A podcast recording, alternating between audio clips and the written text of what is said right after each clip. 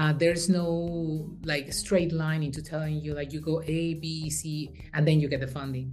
It is a matter as, for example, it, and it depends at what level you're at um, when, when we're talking about funding. But at any stage in your career, it's about showing up, going and having as the screen here and a screen there, and being part of um, of different network groups and supporting others' work so that you create that curiosity within the world that you live in and the, your your network, your environment, and then you then get that opportunity. UNALIP stands for the National Association of Latino Independent Producers. This is an opportunity that I'm very thankful because I strongly believe that our community is incredibly talented and it must have a space, and the space is given by professionalism and excellence, which we already have. So Hi, Diana. How are you today? Thank you for your time. Hi, Jackie. Happy to be here. Um, can well, I wanna, I don't wanna. Um, yeah, Diana, could you share with us what NALIP is? Absolutely. So NALIP stands for the National Association of Latino Independent Producers. And NALIP basically encompasses all talent um, and behind and in front of the scene folks that we support within the Latino community. Our mission is to give them voice, visibility, and support to advance their careers, and most important, for us to amplify representation in the entertainment industry. Diana, um, how did you receive the invitation to be the executive director? Yes, that's a great question. Uh, well, at the time, I was leading also the uh, Tomorrow's Filmmakers Today program, a small program that was run through Hola Mexico Film Festival. So I've been doing this for many, many years, supporting emerging filmmakers uh, to have a career. But all throughout my life, I've been working in the creative sector, again, um, finding opportunities to professionalize um, your creativity. So basically, that's what I've been doing all throughout. So they they found me and this is an opportunity that I'm very thankful because I strongly believe that our community is incredibly talented and it must have a space. And the space is given by professionalism and excellence, which we already have. So I'm really looking forward for the upcoming years. Uh, I think that Diana, I think you are a visionary and a great enter- entrepreneur. Uh, my apologies for the pronunciation. um, but and yeah. you're always looking to support creators. So I would like to know where is the motivation come from, and yeah, and your love for art. Yeah. So um, actually, I believe that it's an incredible connection between, I mean, in this world with the executive path and the creativity. Um, and it comes all the way from, I guess, childhood, because I always been, I mean, I was raised by a very creative dad, uh, sculptor, painter, um, love music, and my mom, a total entrepreneur. So that combination always uh, captivated me because at the end, um, when we have this artistic mind, we're very focused on, on our craft and we're not necessarily thinking into how to gain the visibility and so I was just lucky enough that throughout uh, my career, I've been having that opportunity to connect those two into how do you find the tools, the resources, the doors for these creative minds that might not be necessarily focused on that. And most important, and now that I see it with filmmakers, um, into how do you create those connections?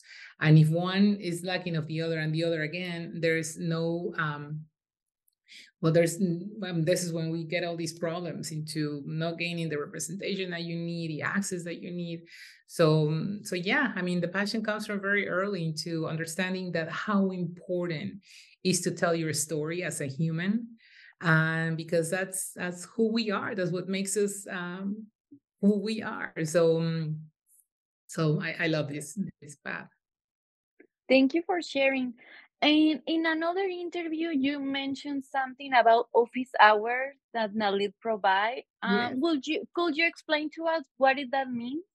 Yes. So NALIP, uh, we are um, we are a resource for our members. And as a resource for our members, and now that we've been, uh, I mean, we have a new team um, and new initiatives I thought that it was very important to bring back our members. Mm, you know, after the pandemic and all the changes that we have been through, our members were a little bit spread, spread out and not really understanding into how NALIP could help them. So we thought, well, might as well just open um, this direct line, uh, not necessarily a phone, but a Zoom. Nowadays, Zoom, otherwise it would have been a phone.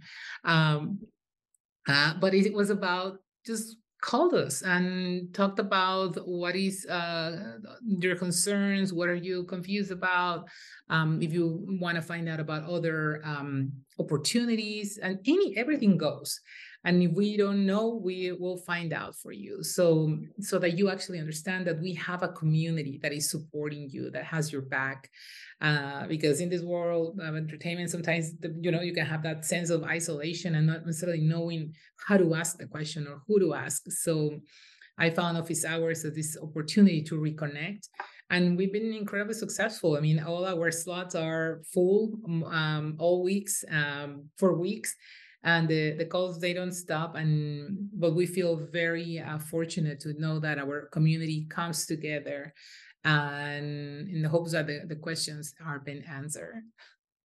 That's that's beautiful. I like that because yes as you mentioned filmmakers sometimes it, when you're writing or whatever you are stuck and you need to share your ideas with someone else and it mm-hmm. will be this is this is an amazing opportunity for everyone out there to find guidance because um I, me as a person that moved to this city without knowing anybody it, this is an amazing opportunity for our listeners.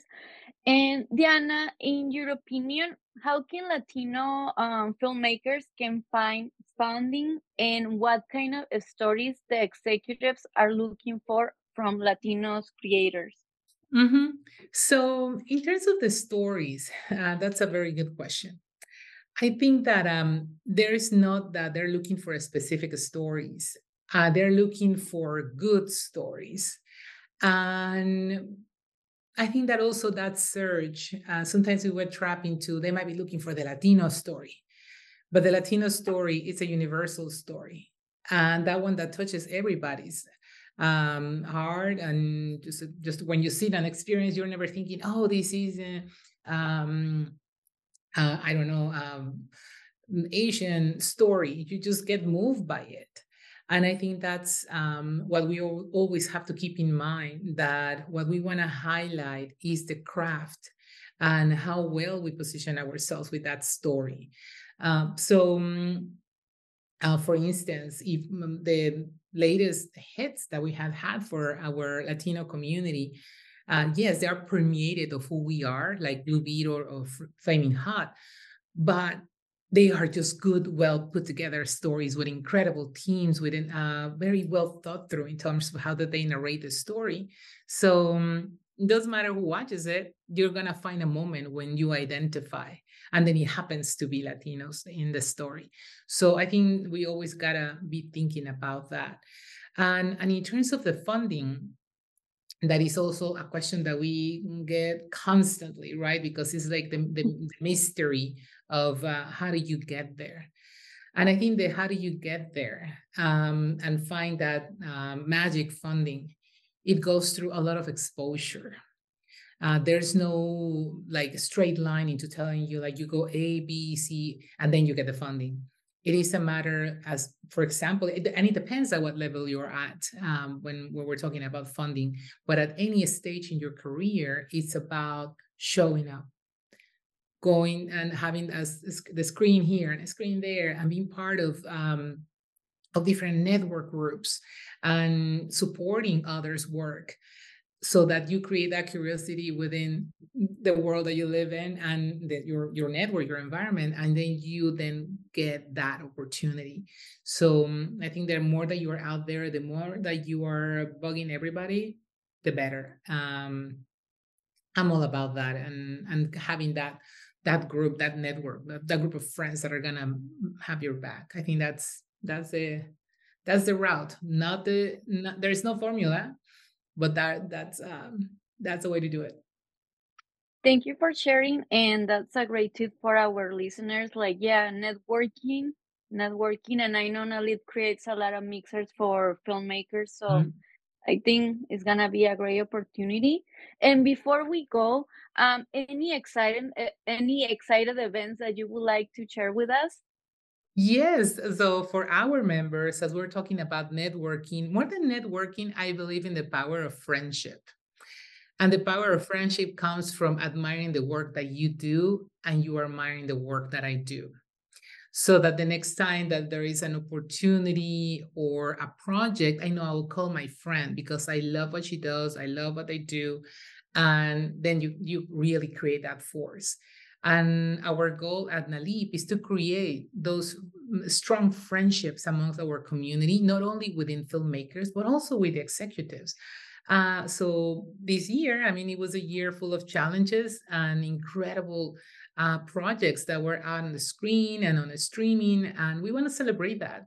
So we're coming together uh, with our members uh, to celebrate excellence because that's what we have uh, within our community and we have to highlight the fact that excellence it's what really categorizes of who we are and that's what we're celebrating um, we'll have a, a talent, a performance, etc., so that we can really highlight all the big hits throughout this year from Blue Beetle, Flaming Hot, uh, Radical, um, and so many more that we have Cassandro, um, Lopez versus mm-hmm. Lopez. So uh, everybody will have a moment just to to toast and to acknowledge um, the great successes that we had this year great stories, all of them. And um, I would le- I would love to continue talking to you, Diana, but I know you are busy and there's a schedule here. Thank you so much for your time and for sharing you, this.